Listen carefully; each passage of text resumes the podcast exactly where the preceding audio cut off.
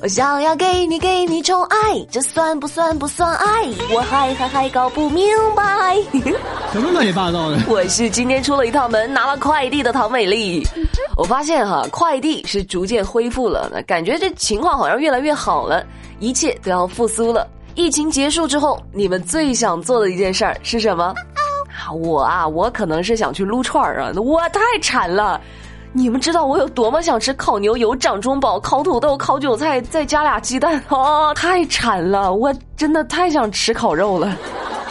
确实啊，这段时间有些人的吃成了大问题，为啥呢？人多呀，我们一家也就三口人吃饭，人家一窝三十个呢。最近黑龙江牡丹江市民警呢在排查人口，接到了超市的举报，那说几名外地口音的人买菜过多。就多到一个不正常了，你知道吗？不像是一户人家吃的，他们怀疑是有多人聚集。民警呢通过排查线索，还真的有发现，哦，就端掉了三个传销窝点，共计三十人。目前这三十个人呢被遣送回户籍所在地了。我的个天哪！来，让我们数一数，这疫情期间已经端掉多少传销窝点了？我记得前两天的节目里还有说过呢，说传销组织自个儿没有吃的了，自首的。啊，真的是万万没想到啊！那随着疫情防控网越扎越紧，一些意外收获也是让人没有想到。前两天潜逃了二十年的贵州籍罪犯张某祥主动向厦门海沧警方自首了。为啥呢？你说都逃了二十多年了，你这会儿想通了？原来因为没有身份证，最近呢又管控的严。张某祥在躲藏期间呢，无工可打，无房可租，只能在公园里、小树林里等地风餐露宿，连续半个多月，吃不饱穿不暖，忐忑不安。最后实在熬不住了，这张某祥只好背着被子、衣服等全部家当，到公安机关投案自首，就说呢：“疫情防控太严了，我受不了了，警察同志，我要自首。”张某祥呢，于一九九五年伙同他人在贵州安顺持火药枪、炸药、刀等进行抢劫，被判处有期徒刑九年。二零零零年十月，在服刑期间趁外出劳动之机脱逃，潜逃二十年来，他一直在全国多地四处逃窜躲藏，靠打零工为生。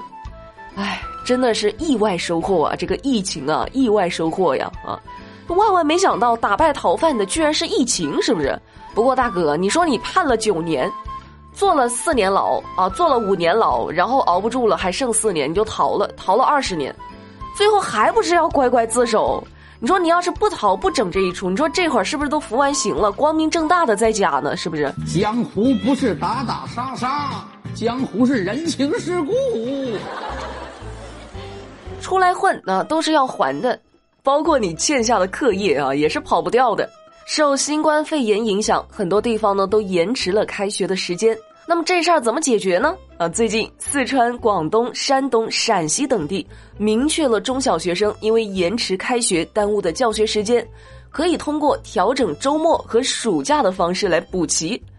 唉，真的不能再耽误了呀！再耽误下去，暑假都快变成黄金周了。妈妈，既然都是要补课，那网课咱们还上吗？这两天专家说了哈，说春天到了，虽然呢还不能出门，但是大家可以开始唤醒自己了。怎么唤醒呢？二月十七号，上海市精神卫生中心的主任医师谢斌他表示，疫情期间市民呢要学会抱团取暖。多关心家里的特殊人群，适当的调整短期目标。他说，市民可以通过一些有仪式感的行为来唤醒自己，比如每天起床之后呢，化个妆，在家工作也要打个卡等等，啊，使自己在心理上回归到正常的工作、学习、生活状态。不是专家，你听我说哈，我这每天说想正常上班，好想上班，这说是那么说的。但是你要知道，当代年轻人哈，能躺在床上打卡的，绝对不会起床。别说化妆了，我就问问正在听节目的各位，那你们每天都坚持洗脸吗？你跟我开玩笑了吧？是时候收拾收拾自己啦，那不然等到春暖花开之后啊，你就会发现这睡衣睡裤穿久了，牛仔裤都塞不下了。而且我发现啊，我朋友圈的小姐姐们，这一个一个的卯足了劲儿的研究春秋搭配呢，可能是想在春暖花开的时候出去，跟前任的现任 battle。你们也不想输是不是？所以呢，美丽又要给大家推荐一个好东西了。微信公众号 A P I 五九零，注意啊，是字母 A P I 数字五九零。